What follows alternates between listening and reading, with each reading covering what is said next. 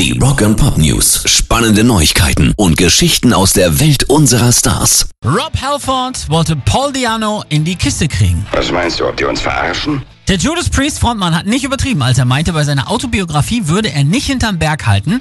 Und auch wenn er als erster Metal-Musiker überhaupt seine Homosexualität öffentlich machte, 1980, da war sie noch ein Geheimnis. Und da waren sie mit Iron Maiden und deren damaligem Sänger Paul Diano unterwegs. Und Rob schreibt, vielleicht habe ich Paul Dianos Kommentar, dass er Judas Priest von der Bühne blasen würde, zu wörtlich genommen. Denn in dieser einen Nacht, in der wir uns zusammen betrunken haben, habe ich versucht, ihn zu verführen.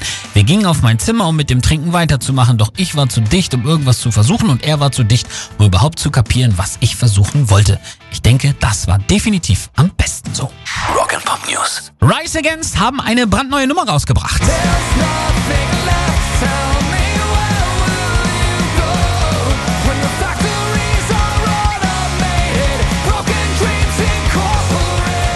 Broken Dreams Incorporated ist Teil des Soundtracks zur DC-Comicbuchserie Dark Knights Death Metal.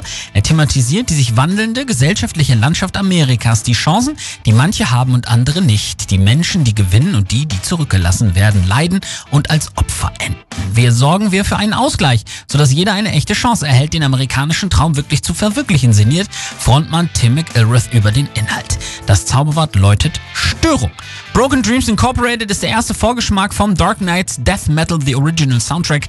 Der soll 2021 erscheinen und der gleichnamigen Comicbuchserie mit Batman im Zentrum Musik zur Seite stellen. Und natürlich hören wir uns die Nummer an in voller Länge. Hier sind Rise Against mit Broken Dreams Incorporated.